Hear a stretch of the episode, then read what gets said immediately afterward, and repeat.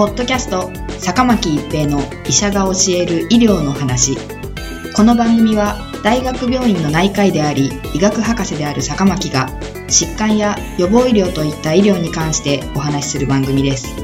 それでは今回の番組をお楽しみください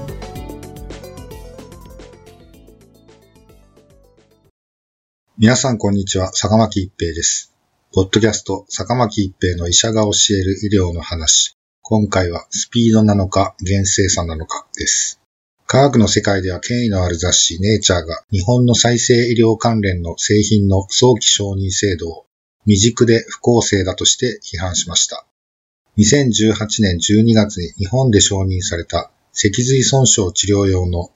ステミラック中の承認に関して批判しています。ステミラック中はニプロと札幌医科大学が共同開発した製品で、患者さんの脊髄液から採取した肝陽系幹細胞 MSC を培養して静脈注射します。脊髄損傷の治療を目的とした再生医療関連の製品としては、世界で初めて臨床導入されたことになります。ネイチャーの今回の批判は、ステミラック中の承認が科学的に厳正さを欠くという趣旨です。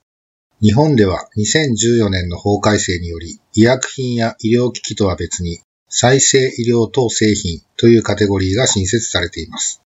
再生医療等製品については、研究の成果をいち早く患者さんに還元するという趣旨から、期限条件付きの早期承認制度が世界に先駆けて導入されました。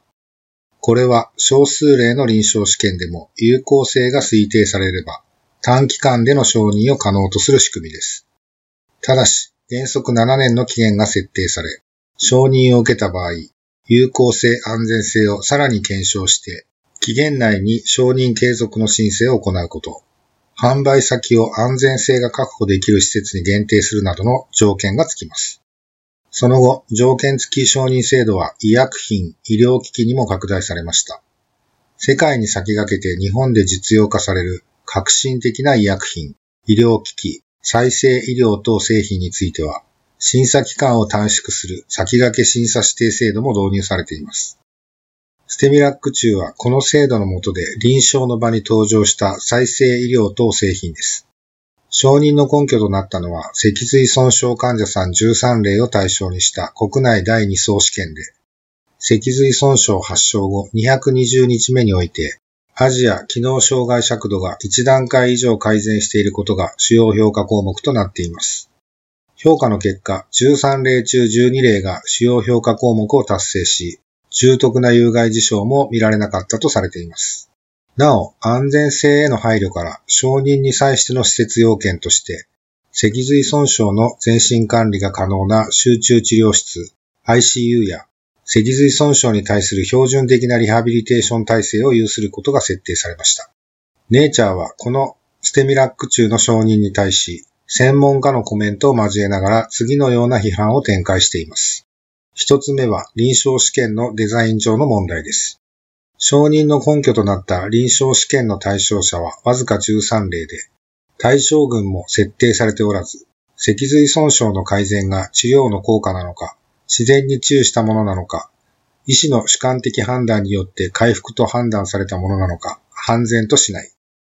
この問題をクリアにするためには、プラセボを対象とした二重盲検法でのランダム化比較試験を行う必要がある。承認のスピードを優先すべきではないとしています。二つ目は臨床試験結果の透明性の問題です。承認の根拠となった臨床試験が論文化されていない。学術的な審査をパスしていない状態で製品が市場に出たことになる。日本の企業が企業秘密保持のためとして、あるいは厚生労働省が薬剤の宣伝に使われるためとして、臨床試験の結果を公表しないのは驚くべきこと。透明性のある制度を導入すべきだとしています。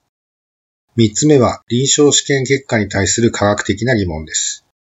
静脈注射した MSC が脊髄の再生につながるという仮説自体に疑問がある。MSC は脊髄に届く前に肺に蓄積して肺側線の副作用を起こすことが懸念される。脊髄に届いたとしても、損傷部で MSC が神経細胞に分化するとは考えにくいとしています。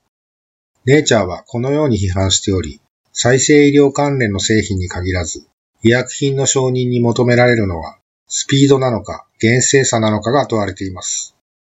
ポッドキャスト、坂巻一平の医者が教える医療の話。今回はスピードなのか、厳正さなのかでした。ありがとうございました。